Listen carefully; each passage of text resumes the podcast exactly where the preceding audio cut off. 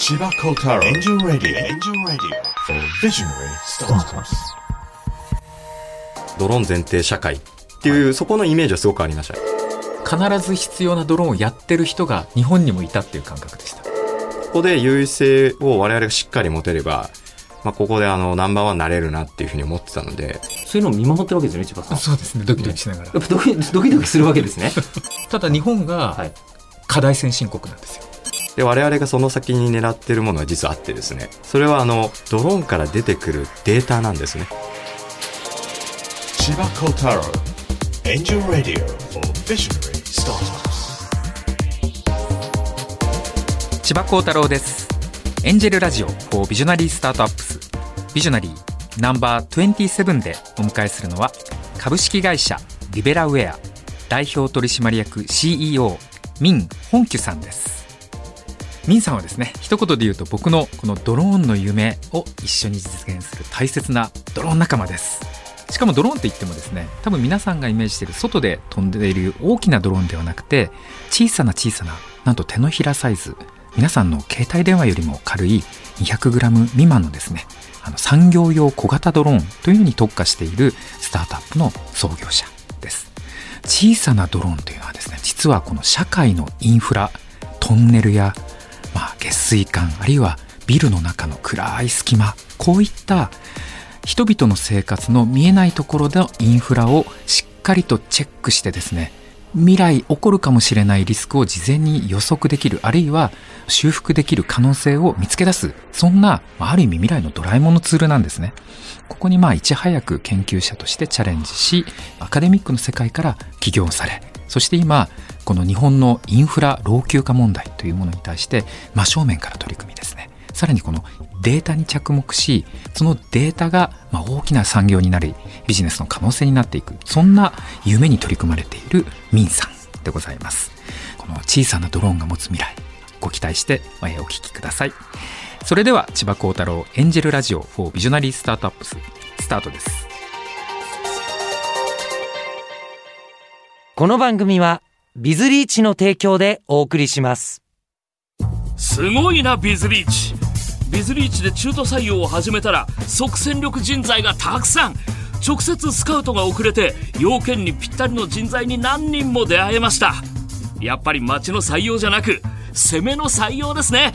即戦力採用ならビズリーチこのラジオは日本のすべての若者や子供たち、夢を描く人たちに対して、スタートアップを志す楽しさを伝えるため、スタートアップのポジティブな面に注目して、起業家たちそれぞれが描く夢についてのみ、徹底的に深掘りする番組です。日本放送吉田久典です。千葉幸太郎エンジェルラジオ4ビジョナリースタートアップス。この番組は日本を代表するエンジェル投資家千葉幸太郎さんが注目する壮大な夢を持つスタートアップ起業家ビジョナリーが登場。起業家たちが目指す夢の実現に向けたビジョンに千葉幸太郎さんが切り込みます。千葉さん今日は、はい。あのものすごいリゾートスタイルでスタジオにいらっしゃいましたね。昨日の夜ハワイから帰国して夢のこの起業家のコこの収録のために。ありがとうございます、いええ一瞬悩みましたよチケットを伸ばそうかなって。でもなスタジオあるしなと思って帰ってきちゃいました。なのでそのままの格好です。えーということもう本当にハワイのビーチにいる時と同じスタイルでそうですね。今スタジオにいらっしゃってるわけですね。はい、気分だけ。はい。僕の場合あの結構ハワイでビジネスいっぱいやっててあ、は僕がハワイに行くっていうとほぼ全員遊んでると思われてるんですけど意外とめっちゃブラックに働いてるんですよハワイであのスタイルはあの100%南国スタイルですけど、そうなんですね。じゃあすいませんそんな中ですけど今日もここからは、えーむしろこちらの方がリラックスしてお話聞けるかもしれないですね。あそうですねね。はい。ということで、今回お迎えするビジョナリーは、株式会社リベラベア代表取締役 CEO、林本久さんです。よろしくお願いいたします。あ、ご紹介ありがとうございます。株式会社リベラルのミ本気です。よろしくお願いします。よろしくお願いしますいらっしゃいませえーなんかもうあの、大学生ぐらいの若々しさな感じがしますが、林さんおいくつでいらっしゃるんですか？あ、今37です。には、だいぶ、いや思ってたよりって感じですか？もうちょっと下だと思ってたで、そしてあの、みんさん、こう、おお名前をお伺いすると、こう、門構えにはい、文とはいいう自文学部の文の字が入ってミンさんなんですけど、はい。韓国のご出身にそうですね。なられるんですね。はい。よくあの、関さんに間違えられるんですけど。関さん。遠目で見た時、日本人の感覚からするとそういうとこは、見ない感じですよね、こはいの感じ。えっと、韓国に何歳ぐらいまでいらっしゃっていつぐらいから日本にいらっしゃるとか？と99年に日本に来たので、99年中学校2年生の夏とかですね。中2ぐらいはい。で中2の時はやっぱりこれお仕事のご家族のご都合とかなんですか？そうですね。父親がずっと日本で仕事をしてたので、あの、そろそろじゃあちょっと家族全員こっちに移るかみたいな形で。あお父さんの単身赴任かはいら家族でのこう移住に変わられたっていそうですね。はあそこからはもうずっと日本にいらっしゃるい。はい。そこからはずっと日本です。あそうなんですねでここからが多分きっとこう今やってらっしゃる事業につながるところもあるんじゃないかと思いますのでまずはあのリベラウェアさんがやっていらっしゃる今のサービスについてちょっとお伺いしてもいいですか？はい。あの、弊社はですね、小型ドローンを開発しておりまして、まあ小型ドローンってどれくらいのサイズですか？うーん、手のひらサイズぐらいですあもうかね。本当にそれぐらいのはいこうドローンって言うと皆さんこう、こう、外を飛ぶイメージありますよね。はい。なんか配達とか、はい。こう、青空を飛ぶイメージがあるんですけど、で我々のドローンはですね、この狭くて暗くて汚いっていう、この誰も入りたがらないような空間を飛びます。狭くて暗くて汚いところ行く、はい。ドロそうです。ーンはい。で、そこに、えー今、まあ、いろんなこう、社会的にいろんな今、インフラの老朽化の課題だったりとか、で、そこを点検する人たちが今どんどん少なくなってきてるっていう課題もあって、で、我々はその人の代わりに、えーそういった小型ドローンを使って、まあそういったところの点検とか、でまあ今後そこが、まあどれぐらい本当に大丈夫かどうかっていうところを、まああの予防保全っていうところも含めてですね、まあそういったこう全体的に、あの社会の安全を守るためのこのサービスっていうのを今展開をしています。もうあの聞いた瞬間に確かにこれは役に立つっていうのはすごい分かったんですけど 千葉さんまさにドローン事業をそうですねや。ってらっしゃるわけじゃないですか。僕にとっての夢のど真ん中のはい一チームですね。あ初めてこのお話聞かれた時千葉さんはどう思われたんです絶か対必要なドローンだと思ったというか、はい。必ず必要なドローンをやってる人が日本にもいたっていう感覚でした。あでいわゆるこれって屋内型ドローン。はい。屋外と屋内。はい。で切り分けた時に屋内型。でドローンっていうのは全部 GPS を使って、うんはいまあ、衛星からの GPS の信号を使って位置情報で飛んでるんですね。だからこれ屋外だと簡単にできるんですが屋内って GPS が使えないので、ドローンが自立制御できたりとか自己位置の認識をしたりっていうのは結構難しいんですね。うんなのでなかなかふ普通に考えるとドローンって屋内型はそんなに普及ししてなかったんですがやっぱこういう人間が行けないところ行きたくないところにドローンが行くっていうのは本丸の一つだと思っていて、うんまあ、そういう会社が世界でスタートアップで専業であるべきだと思っていたんですがう意外や意外日本にいてほしかもずっとアカデミックで長い研究されてたんであの深みもあると、うん。1年2年ちょっとやってるわけではないみたいな。ううん。そこが良かったです。た例えばあのさっきの話だと下水管の中の点検とか、はいはい、まあ、まさに暗くて狭くて汚いところ、人のサイズでは入れないところにも入れるっていうことですよね。例えばあのこのビルも日本放送のビルもビルとビルの間に隙間がたくさんあるわけですよ、フロアごとに、うん。そんなとこ多分何十年見てないわけですよ誰も。そうでしょうね、でもそういうところもチェックできるし、うん。あと火力発電所のタンクのあのボイラーの中の点検みたい粉塵がめちゃくちゃ舞ってるところを定期点検で止めて、うん。その中にドローンが入っていって、うん。その亀裂だったりなんとなんか合ってるのかどうか分からず喋ってるんですけどなんかそんなイメージ要は今までそこをチェックしたくても人間が入るにはあまりにも過酷な環境だったり狭すぎたりとか汚すぎたりとかあと危険すぎたりとかという場所にドローンが活躍する。あの実際に今千葉さんがおっしゃったように他にこんなユースケースがありましたみたいのがまあ、でも直近で、まあ、プレスが出てたのは、あの、日本製鉄さんとの取り組みですね。多分、まあ、皆さんあまり想像しにくいと思うんですけど、まあ、そこ、まあ、記事に書かれてたのは、いわゆるこう鉄を溶かす航路っていはいう場所があるんですね。まあ、うんいわゆる日本のこの社会基盤を支えてきた釜があるんですよ。はいで、その釜の中って、普通、めちゃくちゃやっぱ高温ですし、すごい火力を使って鉄を溶かしてるので、なかなか点検って大変なんですね。実際見たこと多分皆さんないと思うんですけど、すんごい巨大なんですよ。で、どれくらいなんですか？もうその巨大さの想像もつかないですそうですね。高さで言うとどれぐらいでしょうね。多分5、60メートルぐらいあるんですかね。えあそんなお大きいんですか、はいあそういう次元なんあそういう次元です酒樽のちょっと大きい感じいやいや、もうなんかもう巨大ですよ。もうあの、外側から見ても見えるぐらい。その中で鉄溶かしてるんですか、はい。そんな大きいんだ。じゃあ日本放送本社屋よりも大きい釜がドローンとはい傾くみたいな、はい中には溶けた鉄そで。そ傾くというか、そこで鉄を溶かして、そこの鉄を流して、またこう工程がいろいろあるんですけど、もういっぺんに溶かすっていうのだと巨大な釜があるんですよね。はあ。もう、そういう、なんかこう、中には溶けた鉄でいっぱいの50メートル以上ある風呂釜みたいなイメージですかね。であれですよすごいなね赤いドロドロ系の、はいはおー見てみたいな見てみたいですけど、でも見に、リアルにこう、ふつふつしてるところに見てるわけには生身の人間はいかないんだと思うんですけど、でそこを、まそうですよね止めて点検はそれは必要ですよね。はい動かしてるわけですもんね。はい。なので、やっぱり巨大なので、はいそこの中をこう人が点検するっていうのはなかなか大変なんですね。例えば、こう、鉄がある程度こう冷めた状態にならないと人が入れないので、はいはいで、そこのところをこう穴開けて、ドローンがスッていって、中を点検してっていうことを、まあ我々はやるわけなんですよね。はあ。あの、それまでってのは、その大変なリスクを負って人がやってらっしゃったものを、じゃあ今はドローンがあるからっていうので、リベラウェアさんのところに話が来た。そうですね。結構こういう設備の点検って、すごいのが、まあ皆さんこう、紐つけて、中に入って点検するっていうのが当たり前なんですよね。紐？はい。つまりは、あの、万が一動けなくなっちゃった時に引っ張り出すはいよってことですか、そう、安全用のものをこうつけて中に入って点検するとか。結構先ほどあの火力発電所もそうなんですけど、それからもう足場を作って、もう巨大な足場の設備を作ってそこでこう点検をしていくとか。そういうのが結構当たり前だったので、まあドローンだとそもそも足場をさすがに修理するときは必要になってくるんですけど、まず本当に大丈夫かどうかって皆さん確認したいじゃないですか。で、その時に足場作るってなるとすごいお金も必要になってくるし、時間もかかるんで、その間こう設備止めなきゃいけないんですよね。でもああいうところってやっぱりこう設備止めてしまうと、生産性イコールもお金になってしまうんで、そこを気軽にドローンでこうバーって行って見れて、そこのこう状態チェックができるっていうのが、まさにもう皆さんが求めていたっていうところが、かなりこう喜んでいただいてるっていうところですね。確かにもう想像し始めると、あれ、うちもこれ使いたいんですよっていう人いっぱいいらっしゃりそうですね。そうですね。で産業用に特化してるっていうところがまずスタートアップとしてかなり珍しい。で何が違うんですかね？ホビーと産業用。そうですね。まあ、まず一つ言えるのが、モーターが我々かなり、あの、こだわってまして、で、まあ、ドローン最初に開発した時も、もうこれは絶対に必要だっていうところでモーターに力を入れたんですけど、まあ通常こう、モーターって、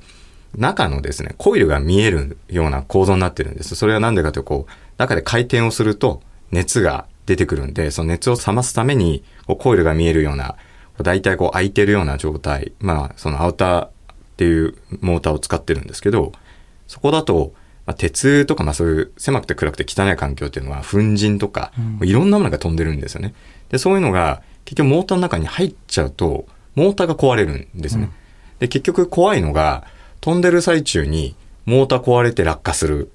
これ最悪ですよね。なので、そこのリスクをいかにこう低減できるかっていうのが一番必要になってくるんですね。なので、我々はそこのモーターっていうのをしっかりやるっていうことで、まずはじめにあの、日本電産さんに訪れまして、で、こういう防塵モーター、こういうものを作りたいっていうところで、あの、日本電産を口説きました。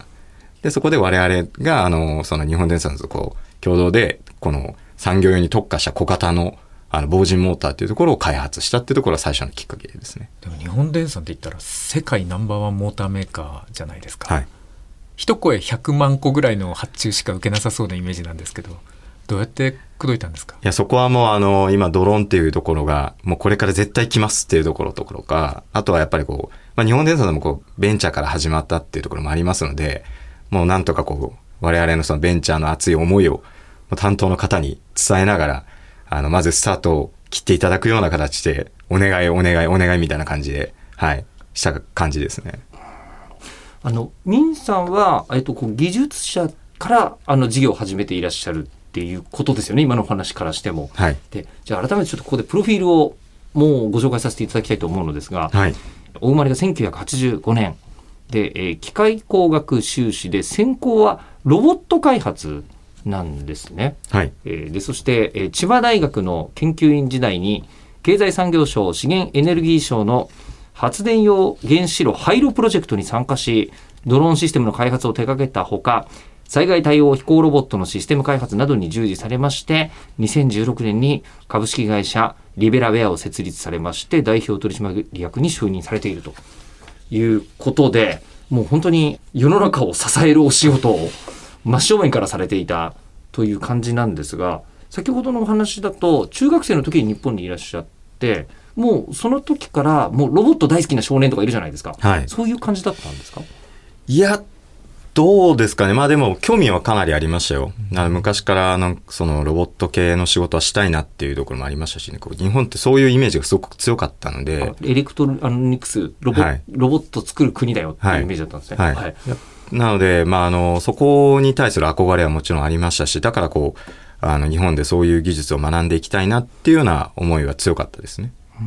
まあ、お親がもともとプログラマーだったんで、ああそうなんですね。なので、反強制的に、あの、まあ、やらされてる部分はあったんですけど、じゃあもうあの自宅にははいずっとパソコンがあって、はい。遊ぶと言ったら PC で遊んでるみたいな。ああ、だそういう意味では、やっぱり昔、私がまあ例えば小学校時代とかでも、多分他のより、多分家庭よりかはパソコンの接する機会多かったです。例えば、まあ今 Windows とか使ってた時代の時に、Windows がないものを使ってたりとか、すごい。でも親の影響ってすごいですね。改めてそうですね、うんどういう環境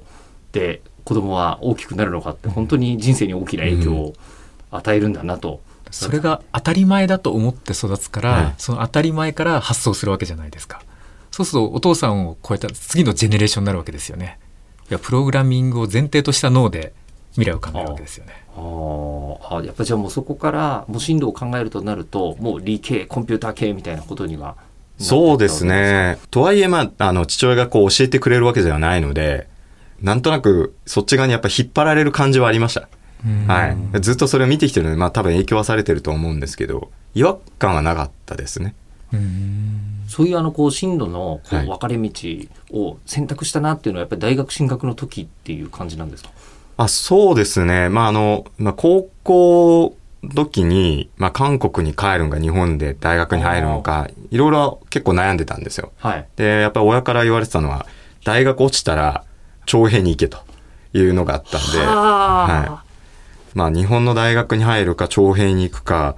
どっちかの選択肢しかなかったんですよね。はい。そ普通にあのなんですかね日本国籍を持って生きている人間からするとちょっとんない選択肢の現れ方ですね。えーあのすみませんちょっとあまりにも無知識がなくて失礼だったら申し訳ないんですけど、日本の大学に受かると、はいあの軍隊は行かずに済むんですか？あーえっ、と、私が選択したのは、えっ、と、大学行って、大学院行って、博士課程まで行くと、研究員として行くっていう、そういう制度があったんで、それを狙ってましで実際に研究員もあの日本千葉大学で。なさってるわけですよね。はい。で、えー、と研究員として従軍されたんですか？いえ、あの、そこもちょっといろいろあったんですけど、はい。まあ、大学の博士課程の時に、えっ、と、韓国に帰るか、それこそ国の研究員として徴兵に行くか、どうするかをちょっと悩んでたんですよ。で、まあ、そこが、まあ、結構ターニングポイントだったんですけど、まあ、その時に、まあ、出会ったのが、まあ、あの、この、まあ、千葉大で、まあ、私の、あの、上司が、まあ、後にその、起業されて、ドローンの会社上場までされてる方がいらっしゃるんですけど ACSL の野波先生、ははい。い ACSL さん。はい。はいはい。自律制御システム研究所はいというかなりはい。硬い名前のドローンの会社で多分世界で初めて東証マザーズに上場した会社。でしかも千葉大の教授はい。が創業者という、はあ。で彼も60歳ぐらいでそうですね、されたんか60の時ですね、すごいパワフルな先生で、はいはい。で、その時に相談をしたんですよ。どうしたらいいですかね？って。ことで。まあ先生が、まあ残れっていうふうに言われまして、で、それで残りました。で、その時に、えっと、徴兵を行かないと、その代わり韓国では就職ができないっていう、あの、そういうルールがあってですね。あそうなんですかはい。はあはい。やっぱりこう、義務を果たしてないことになるので、はあなので、悩みました。あの、どうするのかなみたいな。その瞬間選択としては、はいもう今後韓国でお仕事をしないっていう選択になったっていうそうですね。向こうで住ままないっていう選択だったんですよね。めちゃくちゃ大きな意思決定ですねはい。はあ。いや、でもそこで大きな決断をされて、はいで、あの、その先生は上場されるような、まあ、会社をお作りになってるわけじゃないですか。そうですねそしたら、その先生の会社で、あの、ずっとミーさんが働いていても不思議はないと思うんですけど、ご自分で起業されてるわけですよね。はい。これは何がどうなったんですか？当時、私は大学側の所属だったんですよ。まあ、この後どうするかな、みたいなことは当時悩んでました。このままなんか研究員を辞めて、まあ、先生のところ入んのか、えーどうするのかな、みたいなところをこういろいろ悩んだ際に、まあなんかこう、今までやってきたことがあって、で、まあこれって、なんかこう、自分でも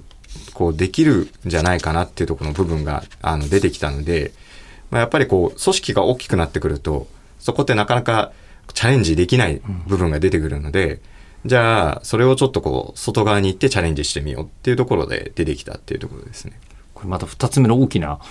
決断ですよね。ねその時はもう今おっしゃったようなこう国内用のはい。小さな小型ドローンっていうもうビジョンははっきりあったんですか？その時そうですね。まあなんかこう、小型、当時はだからそのモーターとかそういったものもないですし、きっかけっていうところが、どちらかというと、まあ当時私がやってた、まあ、研究っていうのが、その原発の中を調査するとか、うん。まあ先ほどあの、千葉さんにあの、こう説明していただいたこう GPS がないところで、自立飛行させるようなそういった飛行系の、あの、センシングシステムみたいなの開発をしてたんですね。なので、まあ、こういったものをこういろんなこうところで、まあ、実証実験をしていったんですけど、結構やっぱ現場って、当時は巨大だったんですよ。そのドローン自体が1メートルぐらい直径であるんですね。で、まだそんなにまだこう PC とかも、あの、重たくて処理も遅いみたいなそういう時代だったので、まあ今はもうちっちゃくてすごいのがいっぱい出てきてるんですけど、なので、あまりも期待がでかくて、これってまあ飛ぶんだけど、ちょっと屋内じゃ使えないよねっていうところがやっぱりあったんですよ。もう迫力がすごいんで。なので、あの、まあなんかこう、こういう屋内ってニーズはあるんだけど、小型化しないとそもそもちょっときついよねっていうのが、まあ当時からやっぱりありました。でまだこの世にはないぞとはい。なってで、えーないもうこの世の中にないものって理由が2つあり得るじゃないですかやっても作れないそもそもっていうことと、誰もやってないからっていうのとこれどっちでどっちの理由によってないのかって実は分かんなかったりしますよね。ああ、そうですね。ただまあ、私もやっぱりエンジニアだったので、こうやったらできるんじゃないかなっていうところの、まああの、まあ思思いはあって、そこからやっぱり出てきて、じゃあやってみようっていうところだったんですね。やっぱ当時大きかったんですよ1メートル超え、ね本当に巨大なドローンを皆さん作られていたんで、そのちっちゃくてその産業に特化するって確かにありそうでなかったアプローチだからこのチームすごいなと思ってで実際に作り始めるわけですよね。そうですね。で作るのってそうどんなものでもそう一筋縄ではいかないというか簡単にはいかないと思うんですけどやっぱり苦労があったんですか？そうですね。多分モーターのところも結構大変でした。はいやっぱりあの、難しいのがですね、まあこれも結構、モーター開発のところも、まあ担当者も含めて、まあモーターの会社さんもすごい、あの、一緒になって悩みながら開発はしてたんですけど、で、理由がやっぱりこう、粉塵が入らないようにするために、熱が入らない、あの、こう、出ていかないような、こう、構造になっていくんですね。そうすると、中にね熱がこもっちゃって、まあ皆さんあの、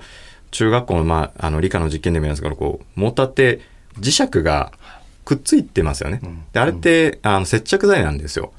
で、それが取れちゃうんですね。あそういうところにはいボトルネックがあるんですか？そうなんですね。なんで、これをこう閉じ込めるって、そういうやっぱり、あの、難しさがあるんですよ。はいなので、まあもともとなんか大きいドローンやってた時もその防塵モーターを開発するってことはずっとやってたんですけど、担当者と。ただ、これ小型になる途端にその難しさがものすごい、あの、もう何倍掛けぐらいになってしまってですね、もうどうするんだろうな、みたいなところの悩みはかなりありました。で、そこで、まあちょっとこう、あ、こうなったらできるかもっていうところが、ちょっと発想ができたんで、そこから、まあ、あの、お願いをして、まあ、そこはちょっと特許にも出してたりとかしてるんですけど、そこのポイントがですね。で、そこをうまく活用したりできるじゃんっていうところが、まあ、我々としては、次のステージに行ける、まあ、ターニングポイントみたいな感じになりましたね。あのこれって、まあ、できたから素晴らしいですけど、これできるかどうかって、まあ、その本当に前の晩までわからないような話じゃないですか。あのそういうのを見守ってるわけですよね千葉さん。そうですね。ドキドキしながら。やっぱドキドキドキするわけですね。投資家の立場としては。きっと彼ら信のじるしかないですよね。やってくれるだろうと思うけどもこの世にないものを作ろうとしてるわけだしと。達成してどうやら本当にいけたっぽいねっていう風な感覚をミンさんから伝えられた時っていうのはやっぱあるわけですか？まあなんか究極まだ まだ？伝わらってない究極あれなんか伝えた気がするんだけどな。でまだまだ多分やりたいことの全体像からしたら多分半分そうです言ってねる。か言ってないかはいまあ、そそこはまあ、あの、点の話ですからね。うんはい。もうその時作っていることに一生懸命な時は将来の市場がこうなる産業がこうなるみたいなことっていうのは考えてられるものなんですか？まあでもなんかその、なんですかね、こう、千葉さんが常に、あの、いろんなところで話してるこのドローン前提社会っていう、そこのイメージはすごくありました。いずれこういう小型のものが、あの、使われる世界観って絶対来ると思ってましたし、やっぱりあの、こう、大きいものを作るっていうのは、まあ、わかりやすいんですけど、割とこう、ちっちゃいものって、まあ、作るのも競争力も必要なんで、ここで優位性を我々がしっかり持てれば、まあ、ここであの、ナンバーワンになれるなっていうふうに思ってたので、もうここはもうひたすらやるべきだっていうところでやってきたっていうところですね。じゃあ、ここの市場がじゃあどれだけボーンって大きいかっていうところは、未だにあの、いろんな投資家と、あの、その市場については議論はしてるんですけど、でもあの、今我々、例えばその、日本設定さんもそうですし、今だと、えっ、と、JR 東日本さんグループさんと一緒に、JR 東日本。はい。はいはいはい。で、その合弁会社を作って、例えばもう駅の中って、まあ皆さんがこう多分想像できない、例えば駅の天井裏とかをドローンで飛ばしてチェックしてるわけなんですよね。で、これ数年前は絶対にありえなかったところが今作れてるので、まあそういう意味ではしっかり市場はあったんじゃないかなっていうふうには思ってますね。今さらっと言ってましたけどそうですよねあの天下の JR 東日本さんと、はいたかが一スタートアップがジョイントベンチャーを設立したしたんですよ。はい大ニュースですよね。そう大ニュースなんです、え今すごいさらっと言ってますけどなかなか見たことがない事例ですね。はあ。でもしかもそのそれがこのほんの数年の話なんですよね、はい。何十年もかかっやってるわけではなくて。えじゃあ自分たちでこう作ったドローンがこういうことがあるよって言ったら、い、やうちだったらこういうふうに活かせるよみたいなお話っていうのはちょっとびっくりするような話が結構次々飛び込んできてるわけですか？そうですね。やっぱりいろんなところで、こう事例が出てきたら我々もあの、初めてのこう場所、ここって何て言うんですかっていうところも結構あるわけなんですね。もう陽光炉から想像つかないですよね そうですね。はいなんか、もういろんなものがこう、どんどん出てきて、あ、ここもいけるんだ、ここもいけるんだ、みたいな感じで、かなりこう、皆さんからも、こういう使い方できるんじゃないか、みたいな、そういう、今、依頼をいただくことが多いですね。そうか。あの、なるべく先ほど言ってた、あの、こう、暗くて狭くて汚いところっておっしゃってましたけど、世の中を支えるために必要だからそういうものがあるわけですよね。はい。そういう場所って。はいだけど別に表で普通にそのサービスを使ってる人たちからすると、見る必要はない。ん裏の存在だ。だけども、その存在を、この小型ドローンを作ったことによって、もう片っ端から気づくことになってるっていう。はあ面白。いや、でもある意味こう、若干怖さもありましたよ。こう、あ、これが社会の裏側かと思いながら、まあ、ドキドキ感と、あ、こんなに老朽してるんだねっていうところを見ると、はそこのなんかこう、あ複雑感はあります。パンドラの箱を開けちゃってる感はいあそうですね。見、見ちゃったみたいな。結構我々が入るあの設備のデータってめちゃくちゃシークレットな部分もあったりとかするので、これやばいなっていう、ちょっとみんな気をつけようねっていう感じ気をつけようね。でもこれって日本っていうよりももう世界中の問題ですよね。そうなんです。ただ日本がはい。課題先進国なんですよ。はい。日本の方がインフラがドンと作られたのが早かったんで、はい先にこのインフラ老朽化問題が先進国的に訪れてきてるんです。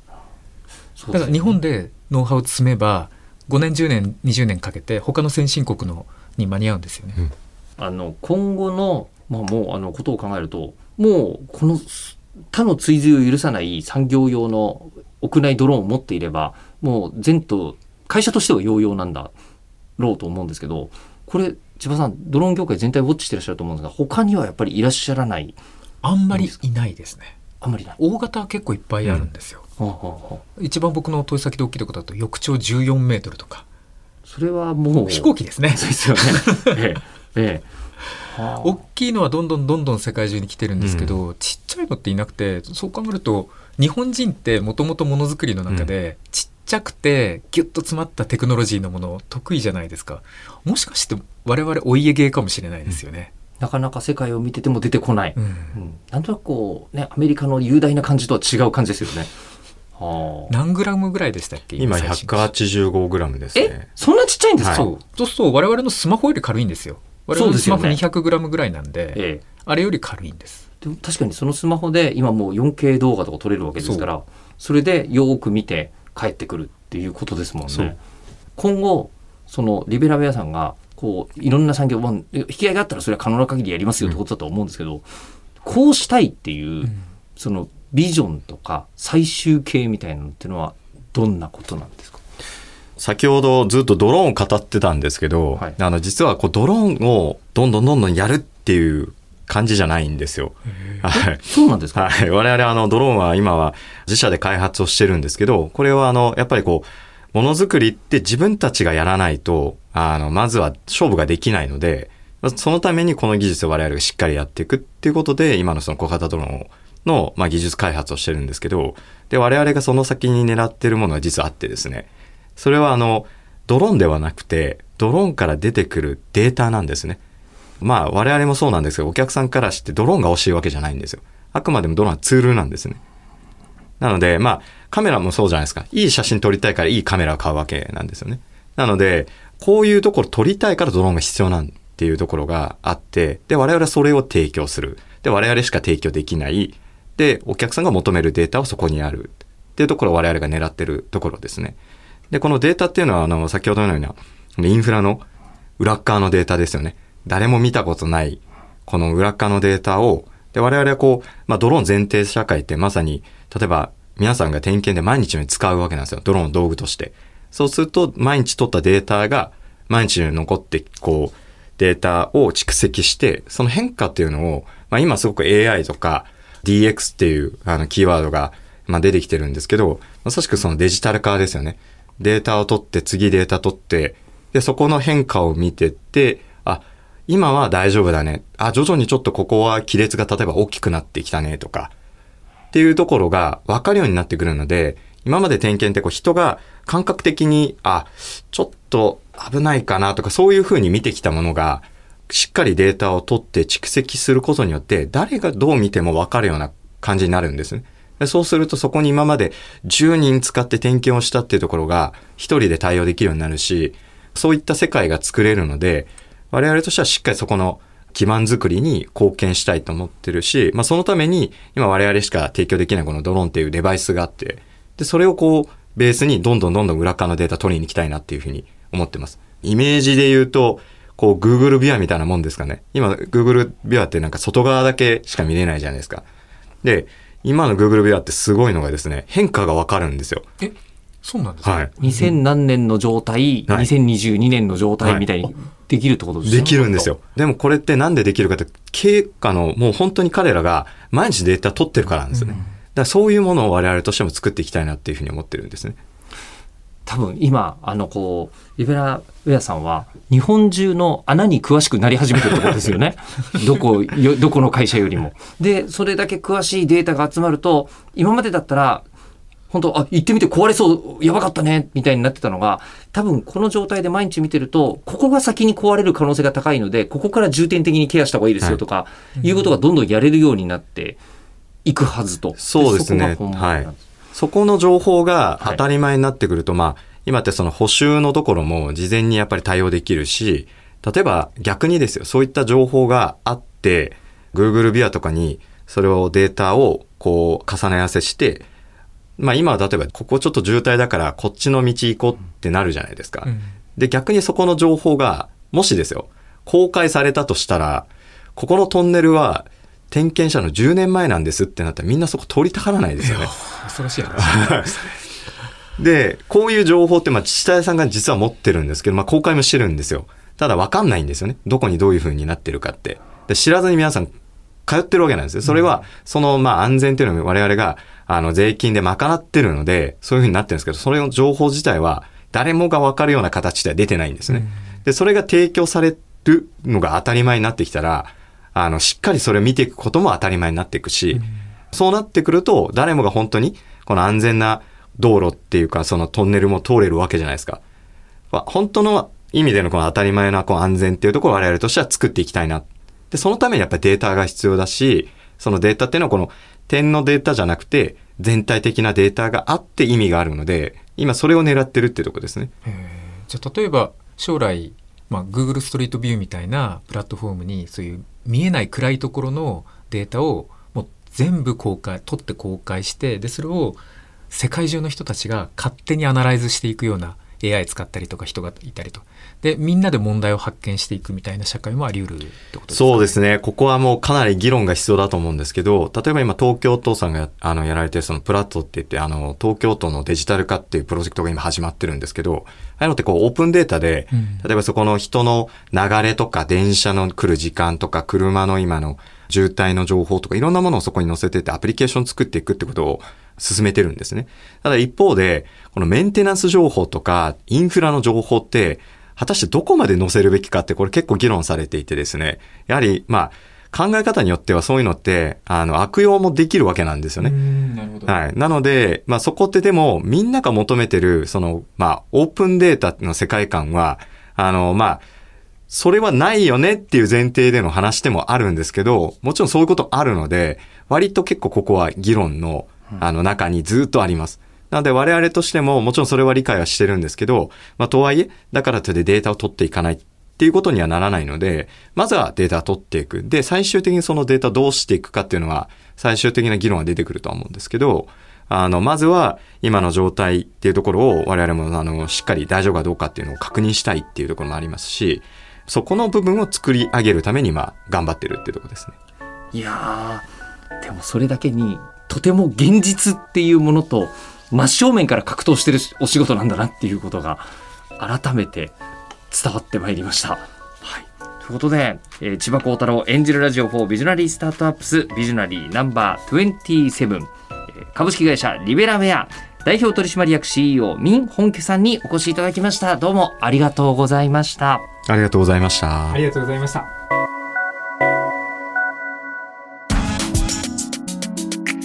最後までお聞きいただきありがとうございました